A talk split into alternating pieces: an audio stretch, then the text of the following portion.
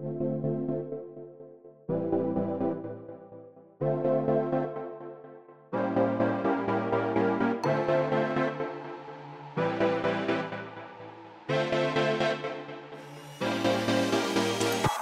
Willkommen bei Hooked FM, dem wöchentlichen Podcast von hookedmagazin.de. Wir reden über das neue Spiel des Danganronpa-Machers und Remasters zu Vanquish und Bayonetta und unseren Eindruck zu Titeln wie The Tourist oder Darksiders Genesis. Das alles und mehr jetzt bei Folge 250 von Hooked FM.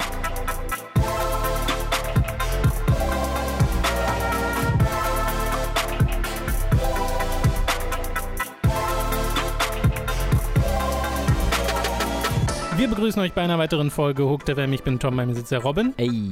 Das ist das 250. Mal, dass wir euch hier begrüßen bei Hooked FM.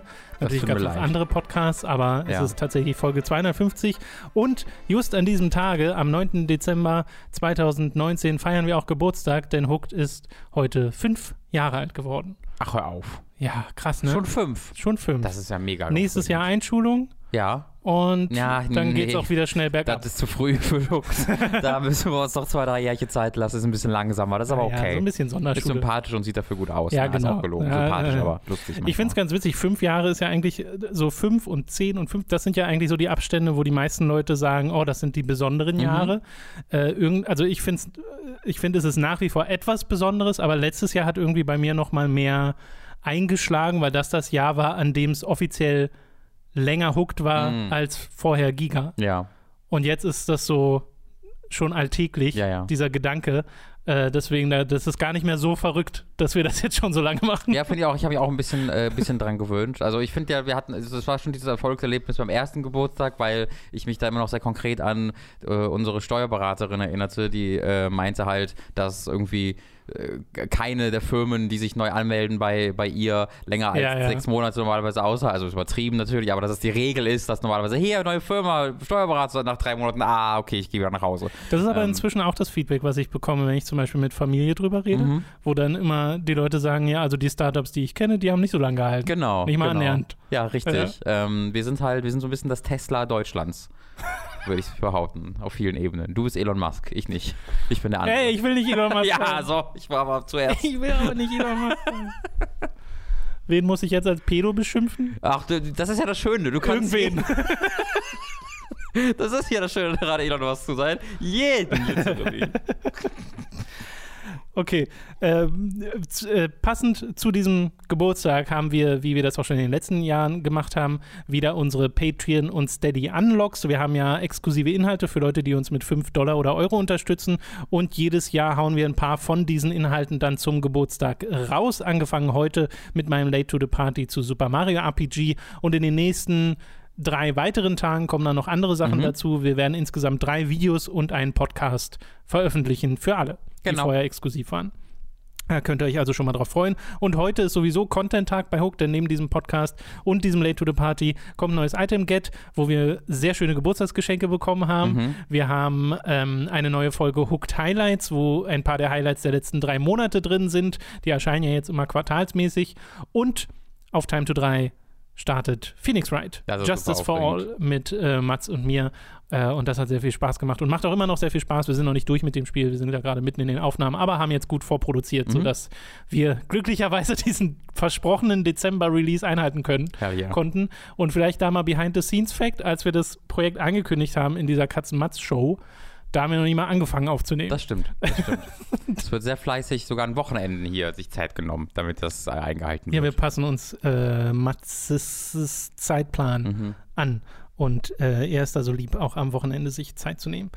Äh, so, was habe ich noch auf der Liste? Genau, die Game Awards sind diese Woche. Oh ja. Und zwar wieder spät nachts, ich glaube 3 Uhr oder so, Mhm. werden wir wieder streamen. Äh, ist von der Nacht Donnerstag auf Freitag. Mhm. Und ein genauen, genaues Ankündigungsvideo, Teaser-Video, wie es bei den anderen Livestreams gibt, kommt dann noch, wo ihr die genaue Zeit erfahrt. Aber nicht nur das ist diese Woche und ne, Geoff Keighley sagt ja schon, also bis jetzt wurde noch nichts geleakt und über zehn Spiele sind da und hast du nicht gesehen. Äh, und im letzten Jahr hat das ja auch richtig Spaß gemacht, das zu gucken. Es wird aber auch noch eine State of Play geben und zwar schon morgen am Dienstag und die ist um 15 Uhr, wenn ich mich jetzt nicht vertue. Mhm. Und die werden wir auch streamen, da gibt es dann aber auch nochmal einen separaten Teaser zu. Also richtig was los diese Woche, möchte ich behaupten. Wirklich, äh, geht richtig ab. Kurz vor dann der Urlaubszeit, wo wir uns dann ja auch nochmal Ja. ein bisschen verabschieden werden, äh, hauen, wir, hauen wir auch nochmal rein, indem wir uns an Content anderer Leute heften und darauf reagieren. Was? So, nächster Punkt. Wow, was ein Downer. äh, wir haben noch anderen Content, wo wir uns nicht an andere geheftet haben, außer vielleicht an PlayStation. Äh, also es gibt ein Hooked on Topic, ein neues. Ja. Äh, das ist nach wie vor exklusiv für Patreon und Steady-Unterstützer. Und das hat sehr, sehr viel Spaß gemacht. Da haben Robin und ich nämlich äh, auch so ein bisschen 25 Jahre PlayStation gefeiert und sind so unsere Erinnerungen und Nostalgie an diese Plattform durchgegangen. Wirklich angefangen bei der PlayStation 1 mit PSP, mit PS Vita drin, aber natürlich auch die anderen Hauptkonsolen. Äh, das geht so anderthalb Stunden und das hat richtig, richtig Spaß gemacht, sich Eine da noch schön nostalgische. Reise. Genau. Ja. Ja, finde ich auch. Okay. Was wir da nicht erwähnt hatten, war Tomb Raider, was äh, eigentlich ein richtiges PlayStation-Ding ist. Doch, wir haben es erwähnt, aber ich glaube Ja? nur so, so sehr beiläufig. Ich wollte den Übergang finden dazu, dass wenn man da noch ein bisschen äh, was zu sehen will, Den vielleicht nicht auf machen. PlayStation, aber auf einer anderen Konsole, dann könnte man das vielleicht auch mal mit einem Blick auf Time to 3 machen, weil da Mhm. demnächst entweder schon gibt oder demnächst kommt der äh, Livestream von Mats, der hat nämlich mal wieder live gestreamt. Ähm, und äh, was für eine Konsole war's?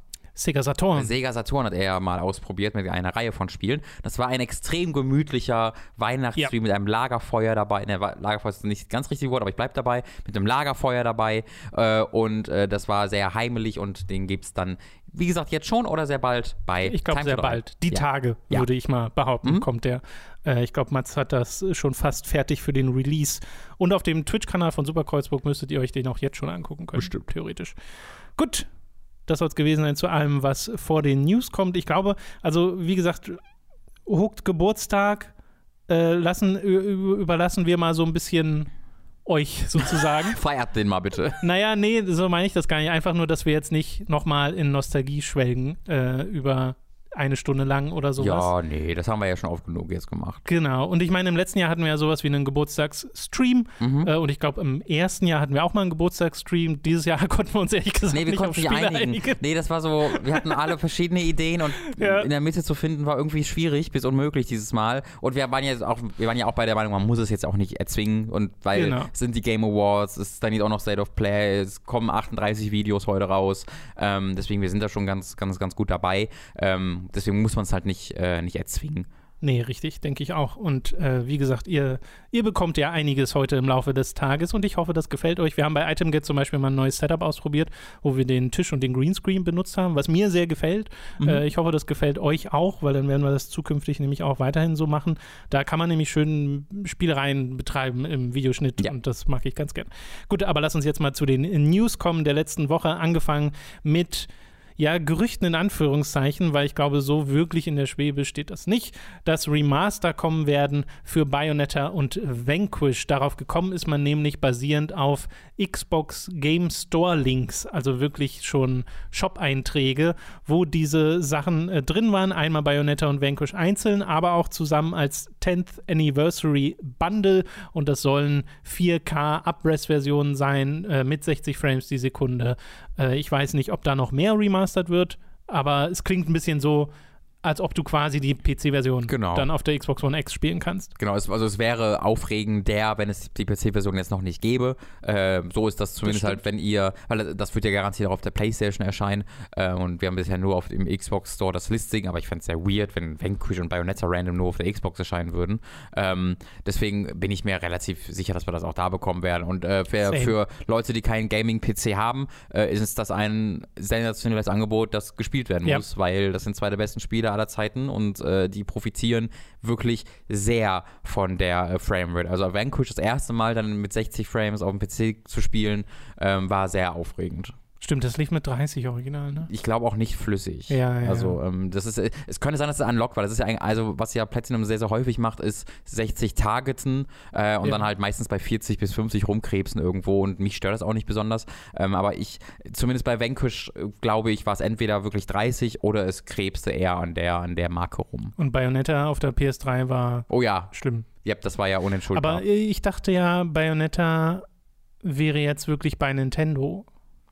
Äh, ja, das wird, also Bayonetta 1 kam ja auch nach der, nach Bayonetta 2 auf dem PC. Hm. Ähm, deswegen, da, da hatte ich immer den Eindruck, dass halt einfach ist für den ersten Teil da offensichtlich immer noch Bayonetta, äh, Bayonetta, immer noch ähm, Platinum selbst die Rechte dann, dann hat oder zu haben scheint Oder Sega. und damit machen kann. Ja, oder Sega, das stimmt. Ja. Ähm, und dass diese, dieser Exklusivvertrag scheinbar dann ja nur für Ja, ja, Teil also 2 würde ich und jetzt auch von ausgehen. hoffentlich noch Teil 3 gibt, den wir jetzt lange Teil nicht mehr 3 gesehen wurde ja haben. auf den VGAs angekündigt. Genau. Vielleicht sehen wir ja da Jahr. Wäre, wäre Es- cool. Genau, also ich fände das auch gar nicht irgendwie ausgeschlossen oder so, Nö. weil Nintendo haben schon große Sachen auf den Game Awards gezeigt.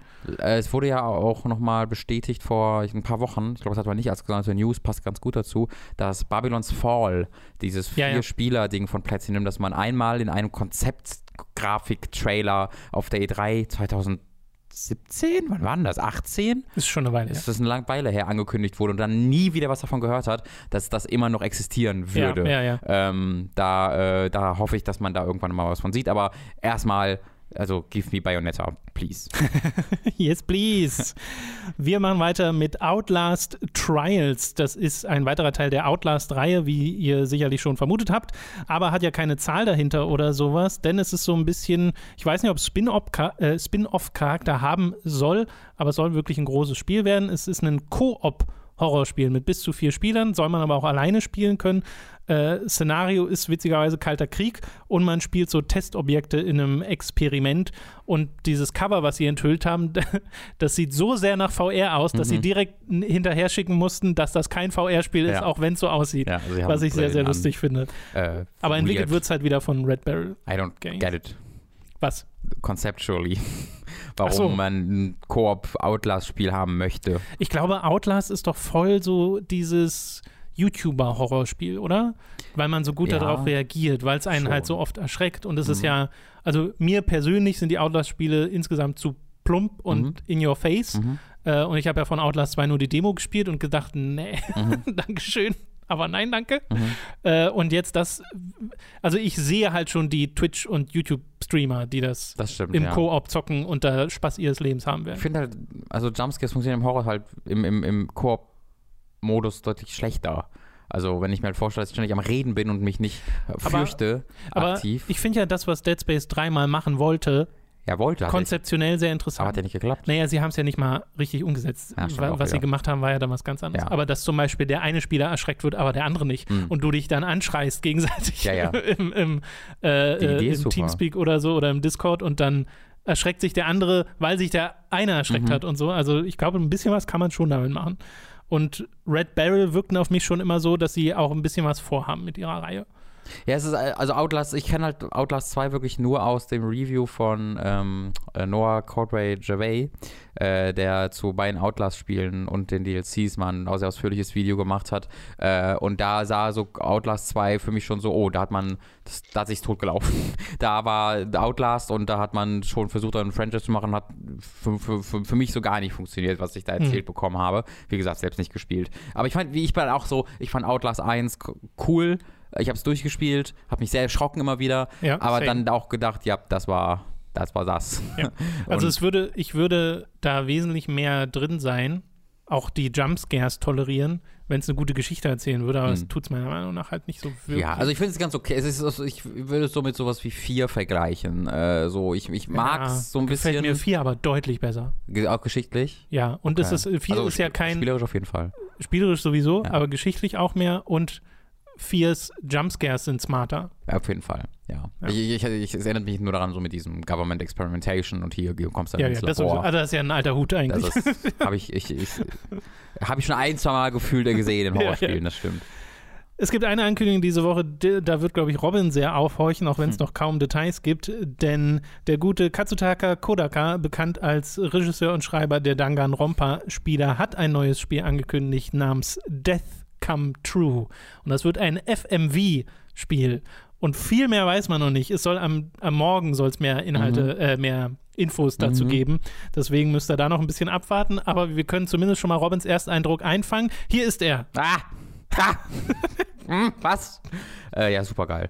Äh, ich bin überrascht, also ich frage mich gerade, unter welchem Banner er das macht, ähm, weil es gibt ja Tokyo, ob das unter Tokyos Banner passiert, äh, aber es ist ja scheinbar dann nur von ihm und nicht mit den anderen, deswegen wird, ist das dann vielleicht doch wieder Spike Chunsoft oder ist das noch was anderes? Vielleicht weiß man das auch schon, Die das weiß machen- ich jetzt gerade gar nicht. Ja, naja, also, also so oder so, die machen halt alle echt sehr viele Spiele. Das, ich bin Das sehr, stimmt. die, das, die, so viele Geschichten einfach im Kopf zu haben, die man so eine nach der anderen erzählt, äh, das finde ich äh, sehr beeindruckend. Äh, und Death Come True ist auch so ein richtiger, ach, japanischer Titel, den ich sehr mag sofort.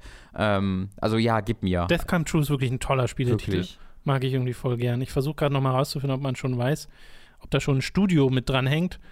Aber ich sehe es zumindest in dem ersten Artikel, den ich hier aufgemacht habe, nicht sofort. Wo Müsst ihr einfach mal selbst Wo ich gucken. gerade von guten Titeln rede, muss ich völlig unzusammen, äh, zusammenhangslos kurz erwähnen, dass es einen neuen, äh, einen dritten The Conjuring-Film angekündigt wurde. Und der heißt The Conjuring, The Devil Made Me Do It. Das ist der Untertitel. Und dann haben wir, Leute. also, nee. Wollte ich nur mal kurz erwähnen, weil wir über gute Titel sprachen. Der wievielte Teil ist das? Der denn? dritte. Der dritte. Also, es gibt das Conjuring Universe, glaube ich, jetzt acht Filme oder so, weil The Nun und Achso, weil die dazu. äh, Annabelle und einen so davon gesehen. gehören da alle zu. Ich habe also ich habe nur die beiden Conjuring-Filme gesehen, und die sind hervorragend. Beide? Ähm, ja. Vielleicht muss ich da mal beide nachholen. super. Okay. Wir haben noch ein paar Follow-up-News zu Sachen, die wir so in den letzten Wochen hatten. Zum einen ist zum Resident 3, Resident Evil 3 Remake, das ja gerüchtemäßig laut Eurogamer und diesem einen YouTuber, dessen Namen ich vergessen habe, ähm, kommen soll, jetzt äh, das ist im Wesentlichen bestätigt worden, weil es sind einfach die Cover vom Spiel im Mhm. PlayStation Store geleakt, wo ich mir denke, warum lädt man die da schon hoch? Ja, also es ist ja im Backenden hochgeladen worden. Ja, aber selbst es gibt das- ja die Miner, die Selbst das das, sofort, ja, ja. da würde ich doch behaupten, Es erscheint. mach doch das einfach nicht.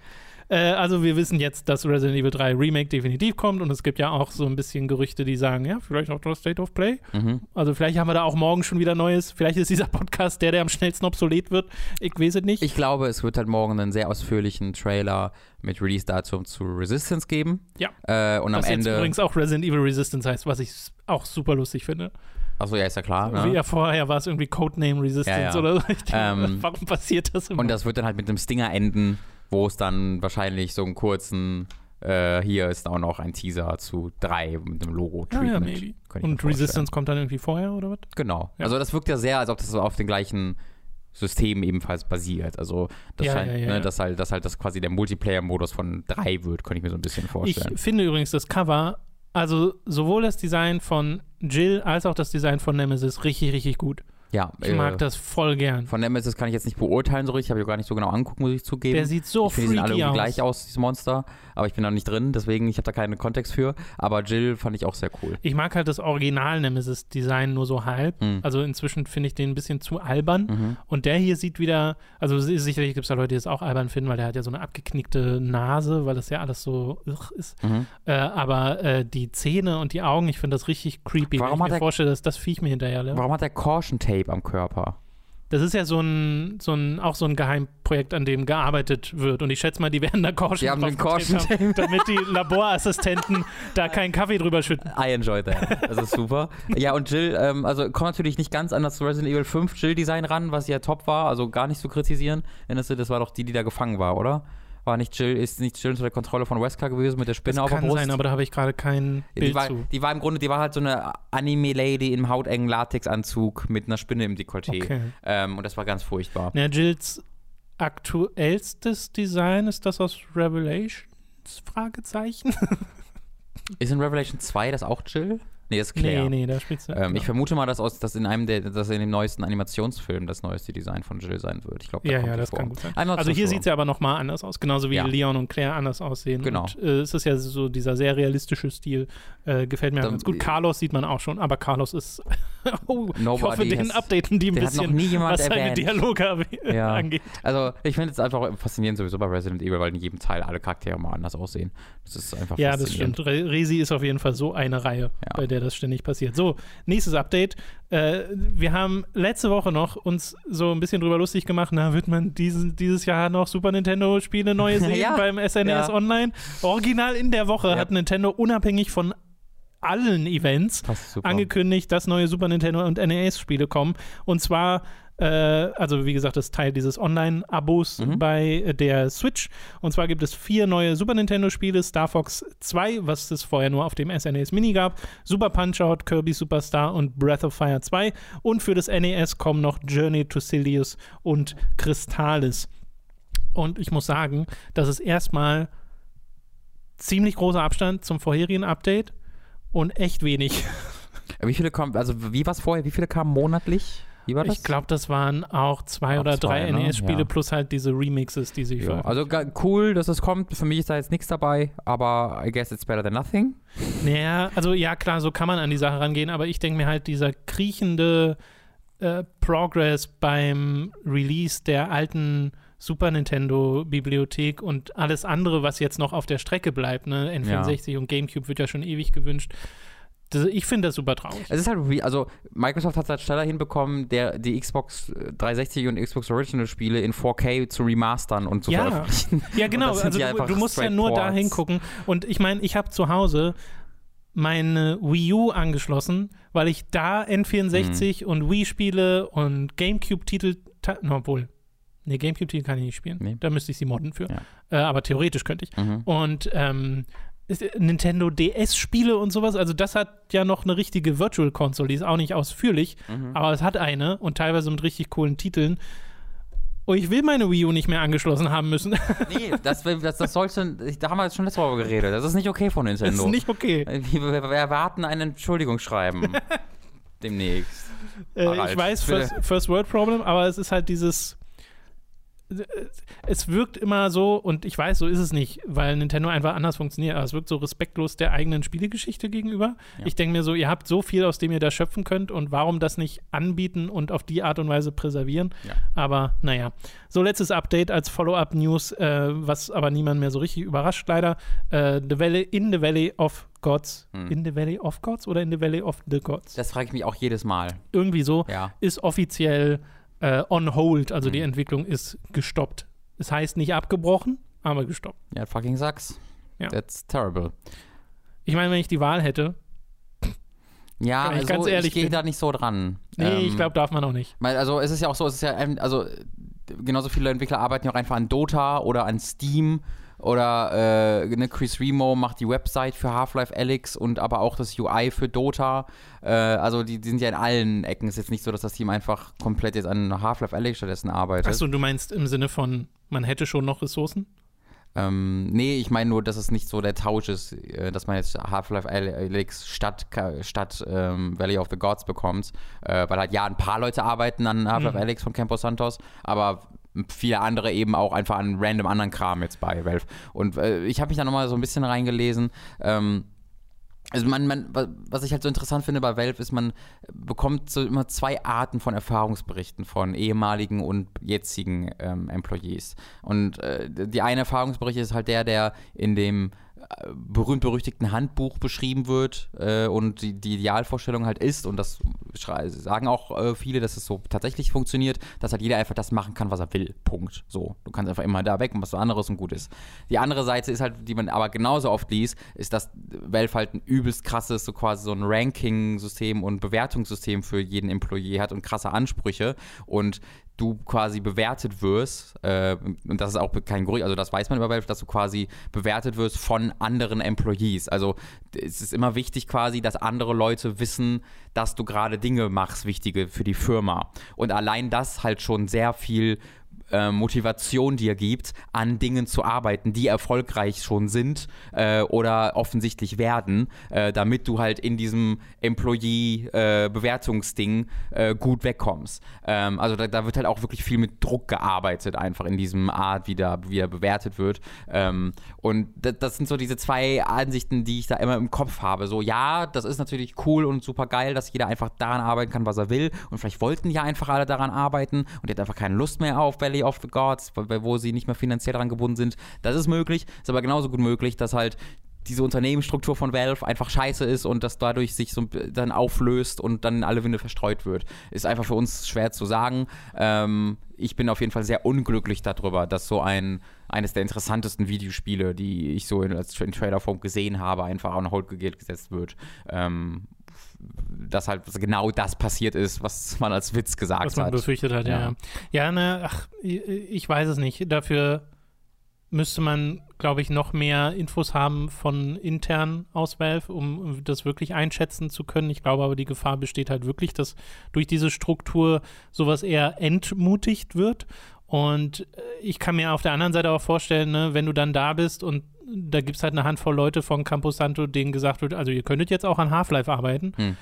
Ja, klingt Klar, bestimmt sehr attraktiv, dann an Half-Life zu arbeiten. Natürlich. Und wer weiß, wie es intern gehandelt ist. Momentan, äh, ich weiß nicht, ob wie pessimistisch, optimistisch, realistisch man da rangehen sollte, um zu sagen, heißt on hold wirklich on hold oder heißt es einfach nur, wir reden jetzt 20 Jahre nicht drüber, bis es Hm. jeder vergessen hat. Ja. So, Also weil wenn es einfach nur so ist, dass ähm, 2020, also ne, Half-Life Alyx ist ja nicht lange hin, das Ja. kommt ja bald. Ja. Und wenn danach irgendwie die Entwicklung an in Valley of the Gods potenziell weitergeht, dann kommt das Spiel halt ein bisschen später, aber das wäre es dann im Wesentlichen, eine etwas größere Release-Verschiebung.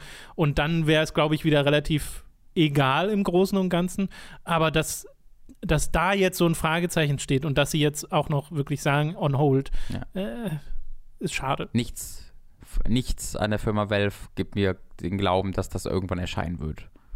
Nicht mal die Tatsache, dass es jetzt wieder ein Half-Life-Spiel gibt? Nee, weil das halt 15 Jahre her ist, dass wir das letzte bekommen haben. Ja, und das ist halt das cool. Aufschwung. Und das ist halt cool. Das freut mich auch äh, natürlich sehr und das wird sehr wahrscheinlich absolut sensationell großartig, aber ähm, dass halt ein, ein Spiel, was on hold gesetzt wird, jetzt dann nach dem wiederkommt. Ich würde mich unglaublich freuen. Äh, vielleicht ist einfach eine komplett neue Zeit angebrochen jetzt bei Valve, ähm, bei wie, wie sie Große an die Spieleentwicklung herangehen. Es wäre cool. Ich würde mich Ja. sehr freuen. Gut, das soll es an dieser Stelle gewesen sein mit den News für diese Woche. Es ist wieder Zeit für ein bisschen Werbung. Über audible.de könnt ihr ein kostenloses Probeabo beim Hörbuchdienst Audible abschließen und erhaltet folglich das erste Hörbuch eurer Wahl umsonst, das ihr auch über diesen kostenlosen Probemonat hinaus behalten könnt. Also audible.de für das kostenlose Probeabo. Außerdem sei an der Stelle unser Shop bei getshirts.de empfohlen. Da könnt ihr euch Shirts, Pullover, Tassen, Mauspads und mehr mit Hooked und Time to 3 Motiven holen. Den Link dazu findet ihr in der Beschreibung und auf unserer Website. Schließlich gibt es dann noch unseren Amazon Affiliate Link, über den ihr Spiele, Filme, Serien oder was ihr sonst eben gerade noch so braucht bestellen könnt. Und auch den findet ihr in der Beschreibung. Wir kommen zu den Spielen, die wir in der letzten Woche gespielt haben. Angefangen mit einem wunderschönen Spiel namens Arise, A Simple Story. Das haben wir im letzten Stream äh, gemeinsam angefangen zu spielen. Äh, hast du das noch weitergespielt? Ja, habe ich äh, so eine Dreiviertelstunde noch weitergespielt. Also Okay. auch jetzt nicht ultra weit, aber schon noch äh, ein, zwei Level mehr gesehen. Genau. Also das, was ich da im Stream gesehen habe, war wirklich super. Das hat wahnsinnig viel Spaß gemacht. Das ist ein Spiel, das kann man alleine spielen, aber auch äh, zu zweit. Es ist so ein bisschen Journey-esque, da versteht ihr zumindest so ein bisschen die Richtung, in die es geht. Das heißt, man hat so eine etwas weiter entfernte Kameraperspektive. Es ist ein 3D-Look, sehr malerisch, sehr märchenhaft alles. Man spielt einen Charakter, der am Anfang der Story wirklich tot ist und der dann scheinbar im äh, nächsten Leben rumläuft und du entdeckst so Erinnerungen an äh, seine Vergangenheit, seine Kindheit äh, und da spielt dann noch seine Beziehung zu so einem Mädchen eine Rolle und das ist so das, was man da versucht aufzudecken. Aber die Art und Weise, wie du hier durch die Landschaften gehst, wie dann die Musik im Hintergrund anschwillt, das erinnert halt am ehesten an sowas wie Journey. Spielerisch macht es dann aber dann doch ein paar Sachen anders, dass du nämlich wirklich so kleine Puzzle-Elemente mit drin hast und das große Feature, dass du, wenn du den rechten Analogstick betätigst oder eben der zweite Spieler bist, der den rechten Analogstick betätigt, äh, dann kannst du die Zeit vor- und zurückspulen. Und das bedeutet, dass zum Beispiel Schnee schmilzt oder wieder fällt und dadurch äh, der Wasserspiegel sich senkt oder steigt und neue Wege freigeschaltet oder versperrt werden. Äh, und auf die Art und Weise löst du halt die Rätsel und navigierst diese Welt. Und das funktioniert wirklich wunderbar. Ja, wirklich. Also spielerisch würde ich so ein bisschen mit einem 3D-Plattformer halt vergleichen. Äh, tatsächlich. Das äh, ist auch so ein bisschen, dass ich das noch verfestigt, je weiter ich gespielt habe, weil ähm, es gab dann auch noch einen, also die Level sind alle äh, komplett linear, um, soll man dazu Ja, sagen. Es gibt keine, keine offenen Level. Aber äh, jetzt in dem aktuellsten Level, was ich gespielt habe, das war wirklich äh, dann auch sehr linear und das war so ein Ding, war eine Schlucht, du bist durch eine Schlucht gelaufen äh, und äh, in, der, in der Mitte des Levels war quasi die Klippe und dann waren es halt zwei Seiten, die so auseinanderbrachen. Also in der Mitte zerbrach dieses Level quasi einfach und ist dann auseinandergedriftet und man muss sich das so vorstellen, äh, das war dann so ein 10 Sekunden Loop. Also äh, am Anfang ist es zusammen und dann fängt es einfach an zu spielen und dann bricht das auseinander und dann kannst du halt die Zeit zurückspulen, dass es wieder zusammen ist oder auseinander. Aber es geht dann immer wieder danach auseinander wieder. Von ähm, alleine, ohne Von alleine, genau. Also okay. sobald du auf, sobald du zurückspulst, dann aufhörst zu spulen, dann beginnen diese 10 okay, Sekunden wieder, während du ja. weiterläufst. Und dann gibt es tatsächlich auch einen Pause-Knopf. Also einer der Trigger ist dann quasi Pause einfach, mm. dass es mm. angehalten wird. Und da wird es dann halt richtig cool, ähm, dass du äh, in der, aus der Entfernung ist so ein riesiger Steinbrocken, der sich von einer Welt Felswand löst und der dir entgegenfliegt und so Bäume mitnimmt und die wegrammt. Äh, und du musst dann, wenn das an einem bestimmten Punkt ist, die Zeit pausieren, auf den Stein draufspringen. Und wenn du die Zeit pausierst und dann zurück oder vorspulst, spulst du auch in Zeitlupe zurück und vor. Das heißt, dann musst du auf dem Stein laufend quasi wieder zurück nach oben kommen. Oh das ist dann wie so ein Ball, wo du dann, den, den du dann halt nach oben reitest. Und das ist halt dann nochmal sehr viel ähm, sehr viel, also anspruchsvoller mit der, wie, wie, wie die, ja. diese Zeitmechanik spielerisch genutzt wird, als ich das gedacht hätte am Anfang. Und am Anfang ist es wirklich so, okay, jetzt lasse ich mal den Schnee schmelzen, mhm. jetzt ist der Schnee wieder da. Ähm, aber es macht da wirklich so ein paar richtig coole Sachen mit seinem Platforming und seinen kleinen Rätseln, die es hat. Ähm, bin da immer noch sehr, sehr, sehr begeistert von. Äh, auch alleine funktioniert es super. Ähm, ich finde aber auch, das, das ist, ist eine, eine, schöne Koop-Idee, äh, dass der eine dann die, die, die Zeit spielt. Es ist so ein bisschen, also alleine ist es ab und zu ein bisschen schwierig mit der Steuerung, weil du halt dann wirklich gleichzeitig zurückspulst äh, und noch eine andere Sache machst. Und du musst ja den Daumen dann am rechten Analogstick haben. Und es gab so Sektionen, wo ähm, ich quasi Plattformen erscheinen lassen musste, indem ich vor und zurückspule. Und dann musste ich ja wirklich springen und dann schnell vorspulen, bevor ich dann lande ja, und die verstehe. Plattform dann schon wieder da ist. Das ist einfacher dann auf jeden Fall im Koop, aber trotzdem ähm, wunderbar spielbar. Wer, wer, Dark Souls gespielt hat, hat ja den Klammergriff Intus. Genau, genau, den habe ich tatsächlich auch teilweise benutzt. Äh, wunderschönes Spiel, ähm, erzählerisch wie der Untertitel verspricht, sehr simpel äh, bisher, aber äh, trotzdem will man sehen, mhm. wo die Reise hingeht. Ähm, Habe ich sehr Bock drauf, das diese Woche noch zu Ende zu spielen. Ja. Ähm, wirklich, wirklich toll. Ja, es ist wirklich super schön. Also schaut euch mal einen Trailer an oder genau. schaut mal bei uns im Stream rein. Aufzeichnungen gibt es bei Time to 3. Äh, da sieht man auch sehr, wie uns das sofort ja abholt. Ich, ich, bin halt echt überrascht davon, wie, wie viel Spaß das spielerisch macht. Also das ist, ja, ja, es ja. müsste gar nicht so aussehen ähm, und ich wäre trotzdem da ziemlich dabei. Aber dann sieht es noch so aus, dann hört es sich so an und es ist also so wunderschön animiert dabei. Mhm. Ähm, wirklich voller, voller Herz. Es ist sehr, sehr schön. Äh, Gibt es im Epic Store, PS4, Xbox One. Yes. Darksiders Genesis haben wir gespielt. Äh, du auch ein bisschen solo, aber wir haben es auch ein bisschen im Koop gespielt und das haben wir auch im Stream gefeatured im letzten. Und das ist äh, der nächste Teil der Darksiders äh, Saga, hat aber keine Zahl dahinter, weil es eben so ein bisschen Spin-off-Charakter hat. Es ist nämlich aus der Top-Down-Perspektive spielt man hier und äh, man kann zu zweit spielen. Man spielt aber, selbst wenn man alleine ist, zwei Charaktere, zwischen denen man switcht, nämlich einmal Strife, der hier neu ist, der vierte der Horsemen, und War ist zurück. Und wir haben beide festgestellt, dass das, auch wenn es Top-Down-Perspektive ist, immer noch sehr Darksiders mhm. ist. Mehr denn je, würde ich behaupten, äh, im Vergleich zu Teil 3 vor allen Dingen, äh, dass man sich, dass ich mich sehr wieder abgeholt äh, gefühlt habe in meinem Darksiders 1 Fandom. Ähm, es ist jetzt nicht so, also es ist halt mit deutlich weniger Budget entwickelt. Das merkt man halt an der Präsentation, das merkt man daran, dass äh, es kaum, es gibt ein CG-Intro, aber ansonsten gibt es keine wirklichen Zwischensequenzen, sondern es erzählt sich halt über mhm. ähm, schon über gut, sehr gut eingesprochene Dialoge, aber halt über so Texttafeln, äh, die eingesprochen ja, ja gesprochen genau. sind. Äh, man merkt es daran, dass es relativ buggy ist. Man wird ab und zu mal in der oh, Welt ja. äh, verschwinden äh, oder feststecken. Also oh, es ist ja. mehrere Male passiert. Ähm, also all da merkt man, okay, das ist jetzt kein AAA High-Budget-Game. Aber es ist halt auch kein, ah, wir machen jetzt einfach Diablo, Punkt. Ähm, sondern äh, es ist halt, es fühlt sich für mich wirklich so an, also wenn du jetzt Dark Souls 1 nimmst und da die Kamera in die ISO-Perspektive ziehst, bist du nicht so weit von dem entfernt, was das jetzt ist. Schon ist schon was anderes, aber es ist immer noch recht ähnlich. Dieses Spiel hat halt einen größeren Fokus noch auf Kämpfe, als es in Dark Souls mhm. 1 der Fall war. Äh, aber du hast eben auch Dungeons, wo du dann wirklich Rätsel hast und äh, Platforming-Passagen. Ähm, und die, äh, das Kampfsystem ist halt nahezu identisch zu dem aus äh, Darksiders. Nicht, es ist nicht identisch, aber wenn du War spielst, hast du wirklich eine sehr, Ja, sehr ähnliche du- Spielerfahrung. Genau, du erkennst halt auch die Moves wieder. Du erkennst die und du Moves hast wieder, die teilweise die, Kombos. gleichen Items. Genau, äh, und die gleichen Skills, die du auf Knopfdruck Genau. aktivieren kannst. Äh, und äh, wo es dann wirklich was anderes ist, wenn du halt Strive spielst, weil es da wirklich zu einer Art Twin-Stick-Shooter wird. Äh, also du hast deinen Nahkampfangriff, du hast auch deine Nahkampf-Kombos, aber am, mit Abstand am effektivsten ist Strive im Fernkampf, äh, wo du verschiedene Waffen ausrüsten kannst oder Munitionsarten, die dann quasi verschiedene Waffen darstellen.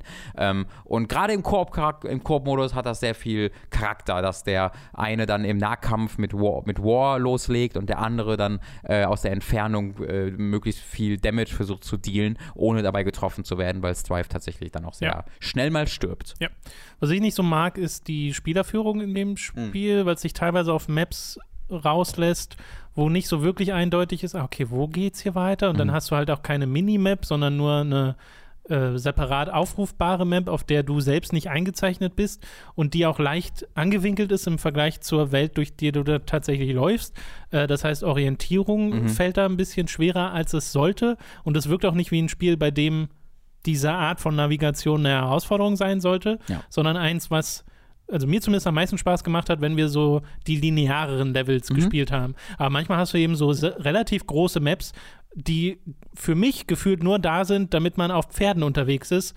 Aber das fügt dem überhaupt nichts hinzu, weil Ja. auf Pferden kämpfen ist halt eigentlich voll uneffektiv. Ja. Und dann gehst du dann sofort wieder runter.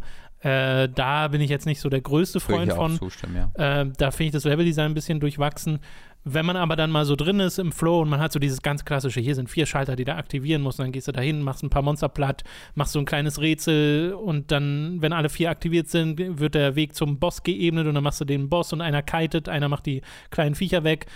Das ist cool, das macht Spaß. Ja. Also da steckt schon was drin. Ja, äh, es, ist, es ist wirklich besser, als ich gedacht hätte, beim, als ich es gestartet Mhm. habe, weil ich da wirklich dachte, okay, das wird jetzt dieses Mittelding, aber äh, mir macht es mehr Spaß als, als Darksiders 3, was jetzt auch nicht so viel heißt, weil ich damit ja wirklich nicht so viel äh, Freude dann am Ende hatte.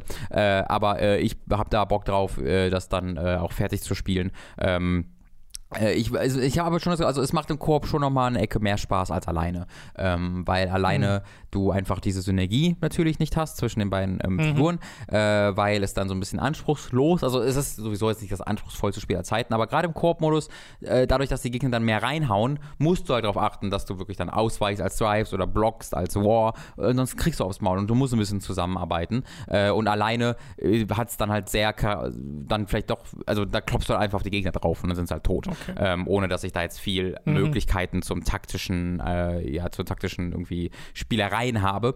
Ähm, aber trotzdem macht es auch da Spaß, dank des tollen Trefferfeedbacks, ähm, dank der. Ja, es spratzt schön. Dann, Das genau, muss man wirklich noch mal Spratz sagen. Wirklich toll. Äh, dank der äh, schönen, ähm, schönen äh, Sprecher, also die, Mhm. jeder Charakter hat, hat hier sehr viel Charakter durch seine wirklich hervorragenden Synchronsprecher.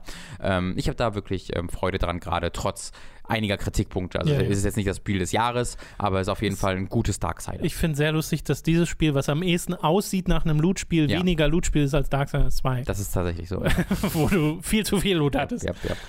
Okay, ich habe am Wochenende, äh, neben der Tatsache, dass ich Shenmue 3 durchgespielt habe, da kommt ein separates äh, Video dazu, wenn alles glatt läuft, habe ich noch The Tourist durchgespielt. Oh, geil. Cool. Und äh, das haben wir auch im letzten Stream äh, gezeigt als letztes Spiel.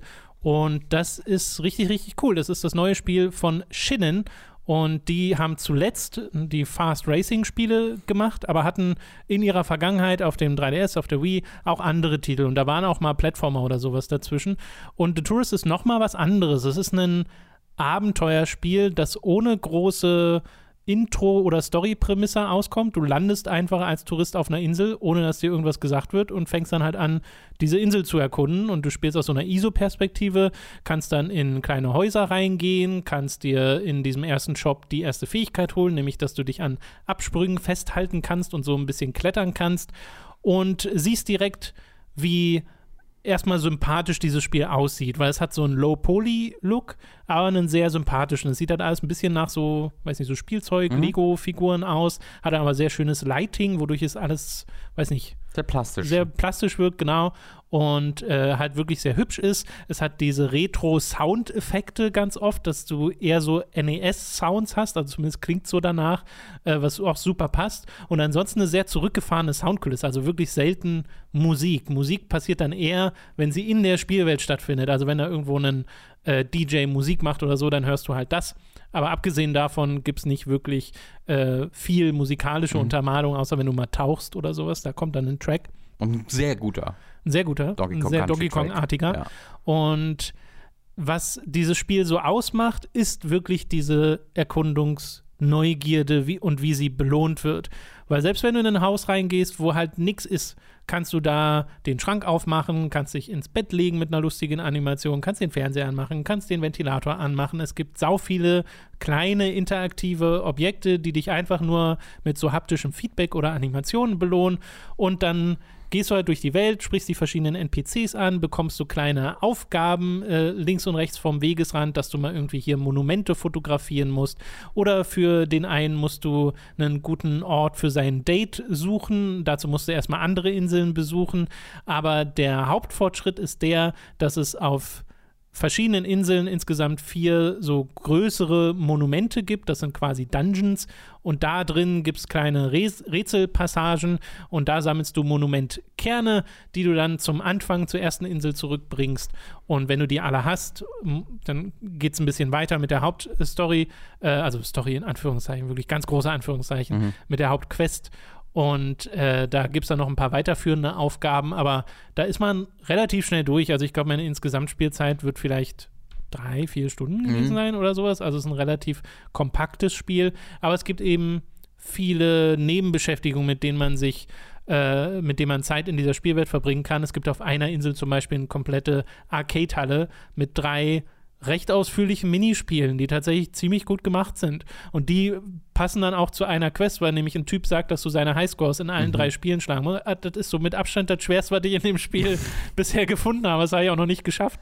Ähm, weil ansonsten sind die Nebenquests eher so, dass du so einen Typen hast, der sagt, äh, hier kannst du Fußball spielen, aber damit du Fußball spielen kannst, musst du auch erstmal aussehen wie ein Fußballer und du hast ja so ein Touristen Mhm. Hawaii-Hemd an und auf einer anderen Insel findest du dann so, eine, so ein ähm, Haus, in dem du dich umziehen kannst in verschiedene andere Sachen. Unter anderem gibt es auch ein Fußballtrikot. Und dann musst du dahin, gehst wieder hin zur Insel mit dem Fußballer und dann hast du ein kleines Fußball-Minispiel, was du absolvieren kannst. Und so funktionieren diese Aufgaben. Es ist wirklich sehr abwechslungsreich. Du Mhm. hast zwar viel so, hey, bring mir mal einfach nur drei Kokosnüsse für meine Eiscreme, die ich hier zusammen mache, äh, aber auch viel kleine Minigames, die sie eingebaut haben und die dann auch immer cool sind. Also das ist so, weiß nicht, es ist so richtig gemütlich, dieses Spiel und wie man es durchspielt. Und ich mag, dass es so spielergetrieben ist, dass es dich nicht voll labert, dass du sofort drin bist und dass auch die Progression Spaß macht, weil du ja neben diesem Hochhangeln kriegst später noch einen Sprintknopf, du kriegst einen Doppelsprung und so. Also auch die Navigation in der Spielwelt macht dann Spaß. Äh, das ist richtig cool. Richtig cooles kleines Spiel. Sehr, sehr schön. Große Empfehlung. Du- Mein größter Kritikpunkt, den möchte ich gleich nochmal anbringen, ist eine Rätselart. Denn es gibt so Rätsel, wo du auf so leuchtende Bälle draufspringen Okay. musst. Und das ist so fitzelig, weil halt in den Dungeons bist du in die ISO-Perspektive gelockt und kannst Mhm. sie nur links und rechts so ein bisschen bewegen. Und da die Perspektive abzuschätzen, was der Abstand ist und wie weit du springen musst, und dann rutscht der da so schnell runter und das war mega Ja, frustrierend. das wollte ich gerade fragen. Das hat, ich hatte halt auch in, im Stream die, das Gefühl, dass die Rätselpassage konzeptuell sehr cool ist, aber in der, in der Umsetzung womöglich frustrierend ist. Aber das war jetzt nicht so generell das Gefühl, dass du eine Rätselpassage ich hatte das hattest. vor allem bei dem einen Okay. äh, Ding. Im Stream hatten wir auch so eine Stelle, wo ich auch sagen würde, ist ein bisschen fitzelig. Mhm. Ähm, und das ist das Spiel an manchen Stellen durchaus. Also das kann man durchaus sagen, ist ein bisschen fitzelig äh, in der Art und Weise, wie es sich steuert und was es teilweise von dir möchte. Äh, Weil es halt wirklich sagt, nö, du musst ja halt so halb um die Ecke springen. Ja, genau, das ist super weird. Das hatte ich auch im Stream gedacht, so, hey, das wirkt nicht so, wenn man da Schlangen springen muss, aber doch. Ja, ja, aber es geht dann schon. Also Mhm. es ist jetzt nicht, äh, dass das irgendwie ständig unmöglich und frustrierend ist. Frustrierend war es wirklich für mich nur an dieser einen Stelle. Und äh, dabei ist es dann auch geblieben. Und den Rest fand ich wirklich durchweg cool und sympathisch und süß und teilweise auch richtig witzig. Also Mhm. es hat auch ein paar nette Gags, äh, die verbaut wurden. Und ich mag halt irgendwie diesen Detailreichtum in dieser Simpeloptik. Hm. Also, dass wenn du in so ein Haus reingehst, da wirklich Sachen in den Regalen hängen und so und du kannst dann teilweise mit denen interagieren. Ja. Das ist schon echt süß. Ja, I liked it a lot. When I saw it, to Empfehlung dafür. Wir haben noch Earth Knight auf der Liste. Das hast du gespielt, aber da Mhm. bin ich schon sehr gespannt, äh, was du davon sagen wirst. Das haben wir nämlich mal auf einer Nintendo Direct zusammen gesehen. Mhm. Und das sah aus wie so ein nicht Endless Runner, aber Mhm. Runner-Spiel. Also es wirkte, als ob sich der Bildschirm von alleine bewegt. Und man hatte einen sehr eigenen 2D äh, handgezeichneten Look und es ging um ganz viele Drachen. Ja, im Kern alles richtig. also es ist im Grunde ein Rogue Light Runner. Ähm, das Ah, heißt, okay. du, du rennst automatisch von links nach rechts und springst und dodgst und äh, machst Doppelsprünge. Ähm, und äh, irgendwann wirst du sehr wahrscheinlich sterben, weil du dann dir von der Währung, die du in diesem Literal Run dir aneignest, dann ein Upgrade kaufst, die du in die nächste, äh, in den nächsten Versuch mitnehmen kannst. Und es ist auch schon so, also man kommt dann auch recht schnell an einen Punkt, wo man halt merkt, okay, hier komme ich auch nicht weiter, wenn ich jetzt das Upgrade nicht habe. Vielleicht mal kurz die Zwischenfrage. Runner heißt dann wirklich äh, Sidescroller, bei dem du nicht stehen bleiben kannst. Genau. Okay. Du äh, rennst automatisch und du springst dann Mhm. halt und Ja, ja. Äh, drückst den Knopf nach unten, um schneller wieder zum Boden zu kommen. Ähm, ich habe es jetzt auf der Switch gespielt und äh, die, also die größte Stärke ist halt ohne Frage die, die Optik. Äh, das sieht halt wirklich unfassbar cool aus, hat wahnsinnig spannende Monster-Designs, äh, im Hintergrund passieren coole Sachen. Äh, das ist richtig, richtig toll. Äh, ich fand es spielerisch gestern richtig scheiße. Cool, also als ich angefangen habe zu spielen. ich fand es richtig scheiße gestern. Ähm, aus aus n- einem, zwei Gründen. Und das hat sich halt das hat sich schon ein bisschen gelegt. Also ich habe das halt nochmal angeworfen, weil ich dachte, irgendwas habe ich da nicht verstanden. Irgendwas hat da nicht so funktioniert, wie es sollte. Und äh, jetzt hat es auch deutlich mehr Klick gemacht, ähm, sodass ich, ich finde es immer noch nicht großartig, aber ich sehe es schon deutlich mehr und werde da auch ähm, die nächsten Tage hoffentlich nochmal ein bisschen Zeit investieren, äh, um dann noch zu mehr zu versuchen zu verstehen, was da der Drop, was da genau das Ding ist. Ähm, das große Problem für mich war erstmal, dass es es hat seltsam ins Spiel integrierten Slowdown. Ähm, und das ist wahnsinnig schwer zu erklären. Wenn man springt, dann läuft das Spiel kurz langsamer. Und das wirkt nicht wie eine beabsichtigte ähm, beabsichtigte Zeitlupe, sondern das wirkt so, als ob das Spiel unter Slowdown leiden würde. Und das hat mich übelst genervt, weil für mich es unmöglich war, in irgendeiner Art und Weise akkurate Sprünge zu machen, weil das auch noch so ist, dass du halt sehr hoch springst und springen kannst und einen Doppelsprung hast, ähm, zumindest mit dem Charakter, den ich spiele, du kannst am Anfang zwischen zwei auswählen, äh, sodass du oftmals gar nicht siehst, also du hast einfach nichts in, auf, in deinem Bildausschnitt außer Leere und springst halt nach oben und hoffst, dass da eine Plattform kommt oder ein Gegner, Oh, auf den du draufspringen ja, kannst. okay. Oder du fällst nach Verstehe, unten und hoffst, ja. dass da ein Gegner ist. Und in Kombination damit, dass es dann sich extrem unpräzise anfühlte, weil das immer unterschiedlich schnell lief, dieses Spiel, ähm, hatte ich das Gefühl, ich konnte gar nicht kontrollieren, wo ich hinspringe. Und das war einfach total wisch, waschiges äh, Spielgefühl. Ähm, waschiges? Waschiges, ja, finde ich gut. Was wollte ich sagen? Der Schwammiges wahrscheinlich. Schwammiges Aber es ist nah dran. Waschiges! Mit einem Schwamm wäscht Ein man fucking deswegen- Hirn, das ist unfucking fassbar. Ein waschiges. Wischiwaschi. wirklich schwammiges Spielgefühl. Ähm, und dann kommt aber dazu, dass es tatsächlich auch Framerate-Probleme gibt auf der Switch. Und das ist halt echt Unabhängig kacke. davon? Ja. Ach so. Äh, dass es teilweise einfach anfängt zu ruckeln, wenn du zu gut spielst. Weil wenn du, wenn du nämlich gut spielst, also im Idealfall fängst du halt an, von einem Gegner auf den nächsten zu springen. Vielleicht ist das ein Roguelite-Element. Maybe, das kann Ruckeln. Upgrade, das, das wegmachen irgendwann. äh, du bekommst halt, sobald du au, auf vier Gegner nacheinander springst, es gibt so eine Combo-Anzeige, bekommst du Health wieder. Äh, und du wirst halt auch immer schneller, äh, wenn du auf, vom Gegner auf den nächsten springst. Aber wenn du so schnell wirst, merkst du, dass das Spiel nicht hinterherkommt, auf der Switch zumindest, und halt anfängt zu ruckeln. Äh, gemeinsam damit, dass du, wenn du in der Luft bist, langsamer nach vorne fliegst, als wenn du auf dem Boden nach vorne läufst und das komisch immer wieder langsamer Ja, und ja. schneller wird, ist das so ein, so ein wenn du wenn du es anfängst zu spielen, hat es mich so richtig abgestoßen, weil ich das so sich so unpräzise angefühlt hat. Aber als ich dann, dann heute das nochmal, okay, ich weiß, was es ist, äh, ich starte das jetzt nochmal und da hat es dann auch deutlich besser geklappt. Also ich habe heute Morgen dann deutlich besser geschafft, durch die Level zu kommen und äh, wirklich dahin zu springen, wo ich hin will. Ich habe dann mehr angefangen, meinen den, den, den nach unten Knopf zu benutzen, um schnell nach unten zu kommen anstatt dann so weird in der Luft rumzufliegen. Äh, und das hat dann deutlich mehr Sinn gegeben. Es fühlt sich immer noch nicht wirklich großartig oder überhaupt toll an, würde ich sagen. Aber es fühlt sich jetzt spielbarer an, so dass ich nicht mehr das Gefühl habe, ich weiß gar nicht, was die hier von mir wollen. Ähm, die, die Optik ist hervorragend, der Sound ist cool. Du kannst tatsächlich im Optionsmenü einstellen, ob du MIDI oder Band haben willst oder Random. Weird. Komischerweise. Ja. Ich hatte bisher auf Random und ich hatte bisher nur MIDI-Sounds. Äh, deswegen äh, muss ich mal umstellen und anhören, wie dann die, die, die, die Band-Version klingt. Ähm, aber es ist halt, also ich mag halt es konzeptuell sehr, ich mag es optisch sehr, spielerisch kann ich es bisher nicht empfehlen. Äh, ich werde da aber nächste Woche nochmal sagen, ob diese Entwicklung, die ich von gestern auf heute hatte, sich dann fortgesetzt hat. Dass es einfach ein Acquired Taste ist, wo man verstehen muss, Ja, wie ja. dieses Spiel funktioniert. Lernkurve. Genau. Ähm, und das, oder ob es einfach broken ist. Das kann ich dann hoffentlich ähm, nächste Woche ein bisschen, ein bisschen mehr sagen, weil ich habe auch bisher keine großen Upgrades oder so gekauft. Also ich bin, so. ja, das ist nur, wirklich nur ein Ersteindruck, ähm, wo ich dann hoffentlich nächste Woche ein bisschen mehr zu sagen kann. Mehr sagen kannst du zu Lost Ember, damit bist du nämlich fertig. Das habe ich Ja, durchgespielt. genau, Äh, das hast du durchgespielt. Wir haben ja darüber schon mal kurz geredet. Äh, falls ihr da also einen, äh, den, den, den Basiseindruck haben Mhm. wollt, dann hört mal in eine vergangene Episode rein.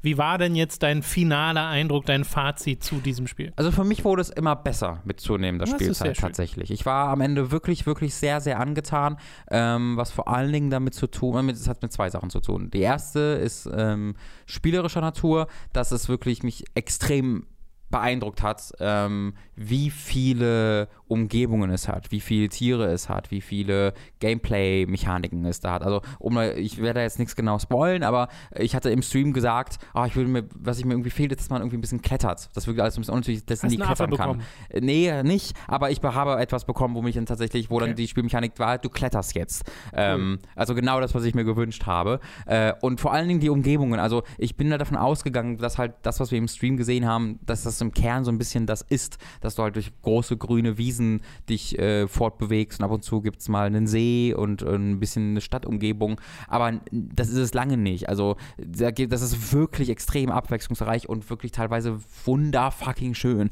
Also was die da mit ihrer, mit der begrenzten Technik teilweise auf dem Bildschirm zaubern in ihren Umgebungen, ist wirklich beeindruckend und teilweise auch richtig episch. Also richtig so, dass das eine gigantische Umgebung ist und die Kamera rauswinkt. So, Alter, what the fuck is this?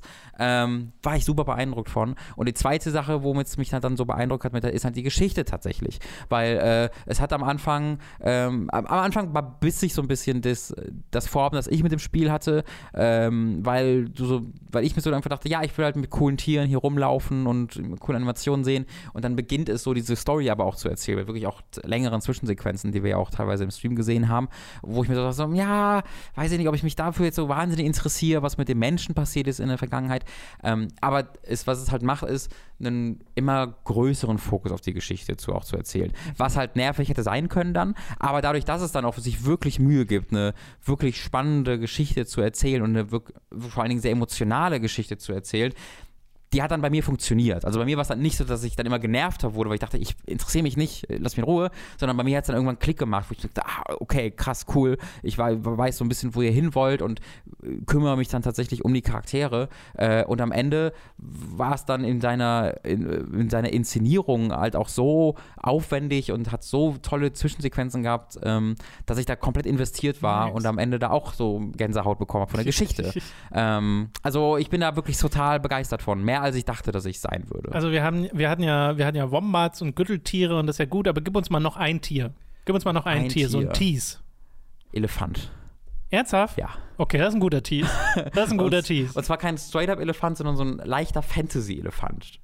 Also es ist schon der sehr eindeutig ein Okay. Elefant, aber du hast ja auch, also auch die, äh, Ein Pokémon. auch die, ja, aber auch die Vögel sind ja nicht straight up, das ist eine Ente oder das ist eine Gans, sondern die sind ja auch so ein bisschen, äh, also die, diese ich fand, Enten. das war alles nach realistischen Tieren. ist auch, also das tut also der, sie sind halt stilisiert. Genau, der, Ja. der Elefant sieht auch nach wie ein realistisches Tier auch, aber so ein bisschen, die Beine sind so ein bisschen zu lang und das Gesicht ist so ein Okay, bisschen zu klein, okay, also es okay. ist kein straight up Elefant. Aber das ist auch so ein, wo ich so, ah, cool, Ja, Fuck, ja, Elefant. das ist gut. Genau, da, aber das ist jetzt kein. Wir haben jetzt mindestens eine, ein Exemplar mehr verkauft. ja, würde ich auch sagen.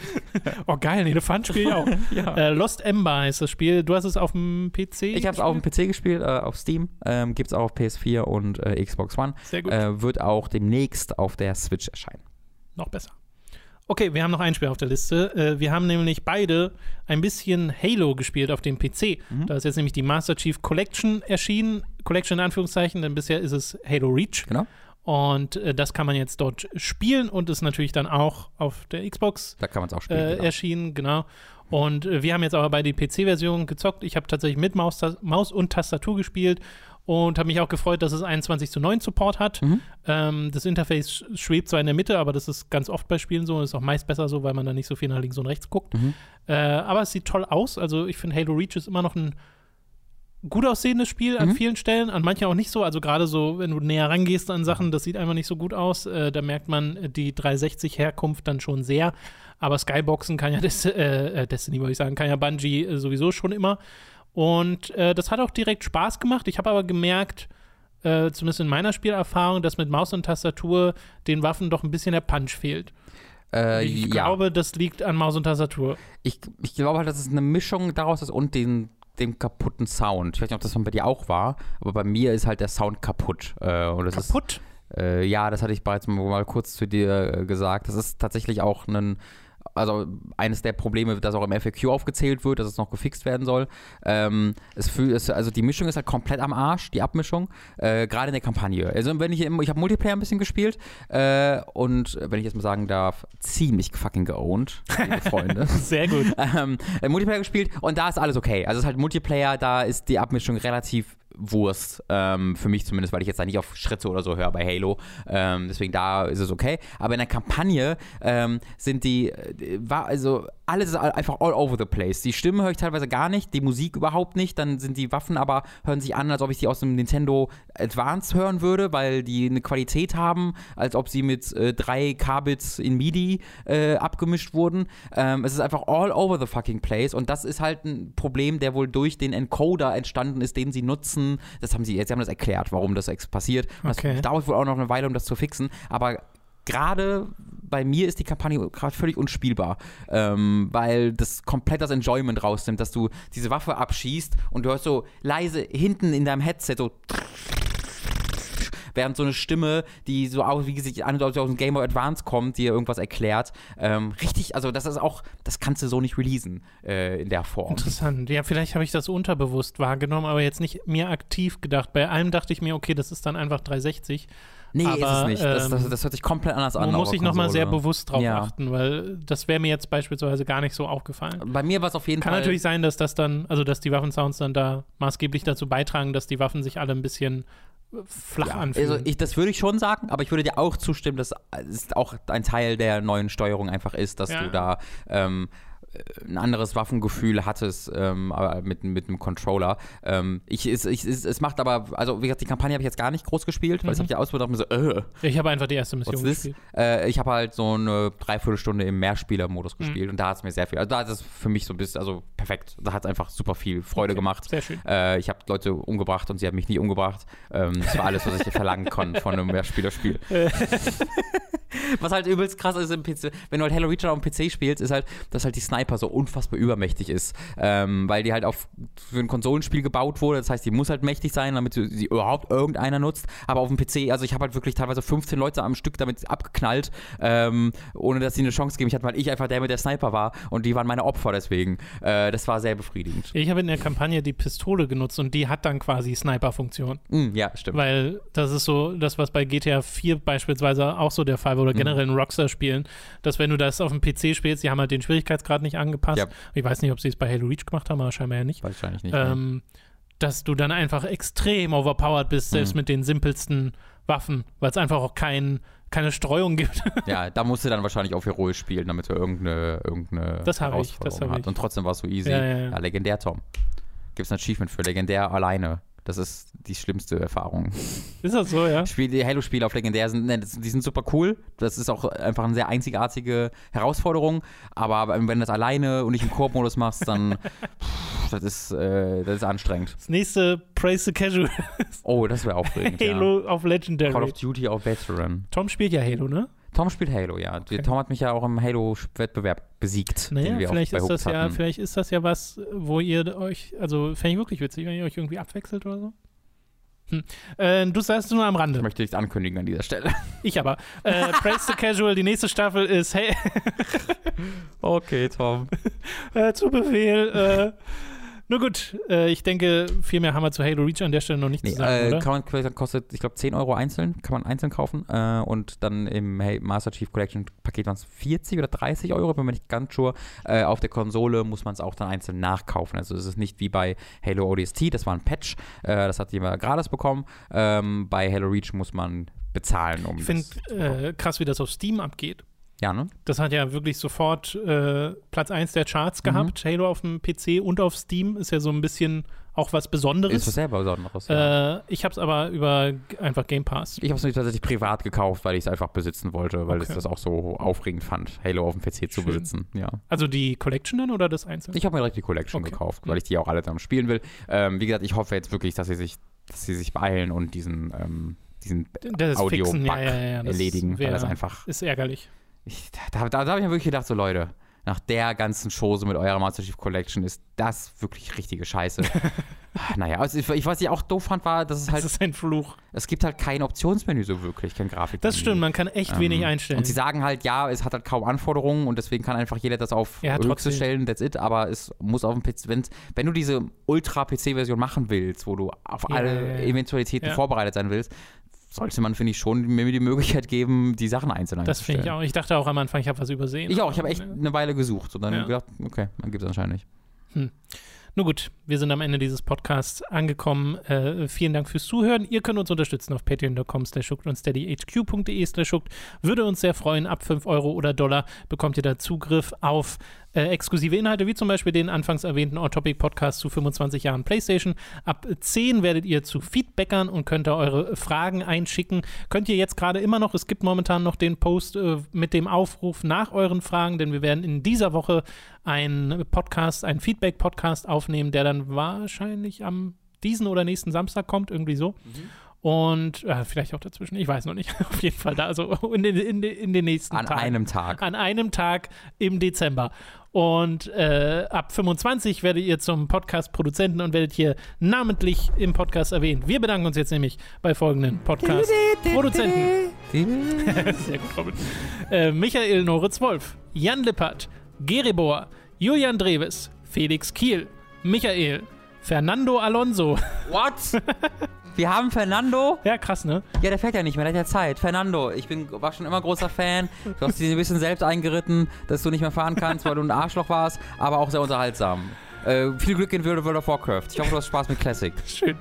Erik Polacek, Squeezer, ein kleines Weihnachtsgeschenk für Hooked. Thank you nochmal. Oma Müller, Jonathan Styles aka Don Stylo, Fure96, Lignum, Tommy88088, Apu42, Gustian, Rocket Rüpel, Nomemon digitiert zu, Sebastian Diel, Markus Ottensmann, Hauke Brav, McLovin 008, der Süßwaren-Sultan, Lisa Willig, Zombie und Wintercracker und Autaku, Lennart Struck, Oliver Zirfers, Christian Hündorf und Simon Dubicai. Vielen Dank an alle Podcast-Produzenten. Vielen Dank an, auch an die, die neu dazugekommen sind die letzten Wochen. Und vielen Dank auch an diejenigen, die sich immer was ausdenken mit den Namen. Das ist Ihr, sehr, sehr, sehr, ihr schön. macht das immer noch lustiger. Geld ist allein schon lustig genug, ge- macht mich fröhlich, aber wenn dann Geld noch lustig präsentiert wird, Guck mal. Freunde, ihr, ihr, ihr, ihr kennt den Weg in mein Herz. Vielen Dank auch generell euch für fünf Jahre Hooked. Ihr macht uns das halt nach wie vor möglich. Das ist immer noch absoluter Wahnsinn, Mhm. dass man hier seinen Traumjob so machen kann. Äh, auch dafür äh, endlose Dankbarkeit. Ich, ab, ich muss oder arbeite gerade so ein bisschen wieder an Kingdom Hearts, deswegen möchte ich meine Dankbarkeit so ein bisschen relativieren. Aber ich bin immer noch dankbar. Also, naja, obwohl, doch, ich wollte gerade sagen, du musst ja nicht, aber Schon. je mehr Zeit vergeht, desto höher ist die Wahrscheinlichkeit, dass ein Aufstand in der Community Ja, ich losbricht. glaube auch. Äh, deswegen, ja, ja, ja. Habe ich mir selbst eingeritten, sehe ich komplett ein, aber ihr seid auch ein bisschen mit Das. Schöne ist, wir, äh, Robin und ich haben uns ja auch schon privat darüber unterhalten, dass du halt ne, Ja. Kingdom Hearts weitermachst und dass das so ein, so ein Projekt ist, bei dem eine Pause doppelt scheiße ist, Ja. weil man halt rauskommt aus dieser Geschichte. Ich muss mir gerade alle sieben Stunden Filme nochmal angucken, komplett. Äh, und alles nochmal verstehen, verstehen, lol. Äh, alles nochmal nicht verstehen. ähm, das ist alles, es ist alles, ja, es ist alles. Ich finde auch nach wie vor Weihnachten. verrückt, dass Kingdom Hearts 3 in diesem Jahr rausgekommen ist. Ja, Ah, ein kommt der, es kam jetzt gerade der neue Trailer für den Stimmt, den DLC. Man kann Kairi spielen. nee, nächstes Jahr haben wir erst. Ich weiß nicht ne? genau, was man mal als Kairi spielt. Das ist ein Endless Runner. Man, man entführt wird die ganze Zeit, I don't know, und wegrennen muss. Sure. Aber man kann, Stealth-Ausbruchsspiel. man kann, ja, man kann Endlich haben die. Kiesmann tatsächlich den Nutzen. Ja. Man muss einfach Schlösser damit. Naja, egal. Hm. Äh, das soll es gewesen sein mit diesem Podcast. Haben wir nochmal Kingdom Hearts-Fans verärgert. Ah, so Opfer. wie wir es halt machen bei Hooked. Ja. Äh, vielen Dank fürs Zusehen, äh, Zuhören. Bis zum nächsten Mal. Speckobst, Alter. Kingdom Hearts. Tschüss.